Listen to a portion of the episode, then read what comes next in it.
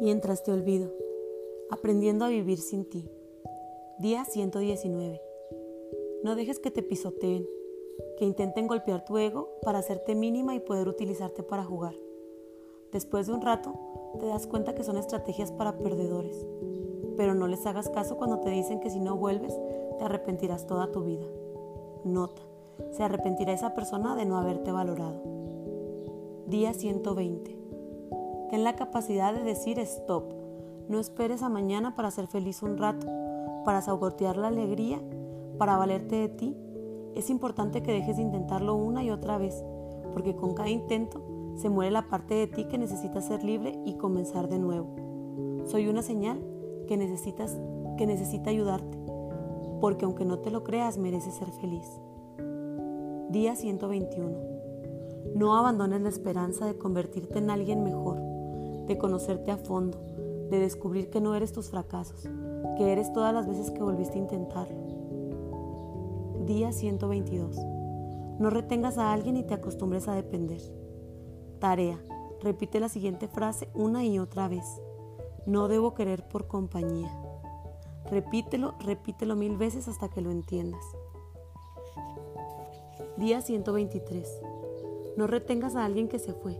Encárgate de que se arrepienta de haberse ido. Día 124. No pierdas tu autoestima solo porque te abandonaron.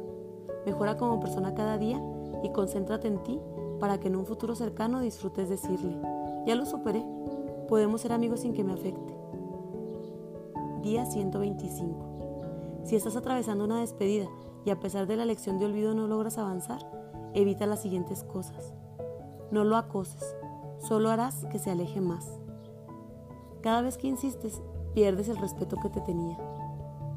No te metas con la persona nueva que entró en su vida, no es su culpa y eso te quita valor. No busques a sus amigos, eso te muestra desesperada queriéndote quedar como sea en su círculo. Mantén la distancia, lee, haz ejercicio, es una manera de que el cuerpo llore sin desgastar tanto los ojos. Empieza a creerte capaz de sobrevivir sola. Si te hicieron pedazos el alma, intenta no vivir llorando y aprender a sobrellevar tu ánimo. Lee esto cuando en verdad no puedas más. Te van a fallar, será difícil. La vida te dará la espalda, o al menos eso pensarás. Pero estás en el lugar adecuado y estás lista para ser feliz por ti. Día 126. Si eres de las personas que vuelven para divertirse, está bien. Muchas lo tienen como método de olvido. Recuerda, devolverte es jugar con fuego, es ir quemando tu confianza hasta quedar atrapada. Día 127. Ha sido demasiado difícil, no puedo mentirte.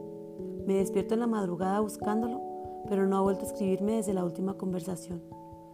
Le costó aceptar la despedida, terminó maltratándome y me dio el empujón que me faltaba. Me mudé a un nuevo departamento uno que se parece a mí. Tengo cuadros nuevos y Dalí tiene una compañera. Mi nueva gata se llama Frida. Ya no despierto rodeada de nosotros, que dejó de existir. Trabajo horas extras para pagar mi nuevo hogar, pero me gusta decir que ya no trabajo por él. Por cierto, en una semana tengo mi primera exposición. Estoy más nerviosa que emocionada, pero me gusta. Tengo el jacuzzi de mis sueños y la vista es fenomenal. Me sumerjo en libros y caí en algunas madrugadas viendo la ciudad. Tantas vidas desprendiéndose, tantas personas yéndose al cielo, tantos niños viviendo la felicidad que hoy me causa buenos recuerdos, tantos enamorados empezando procesos juntos. Y cada vez que me siento sola, sé cómo controlarlo. Escribiendo aquí, es terapéutico sentirte cerca y pensar que todo comenzó con mi pequeña y atorrante voz que tanto me sacaba de quicio y ahora me calma.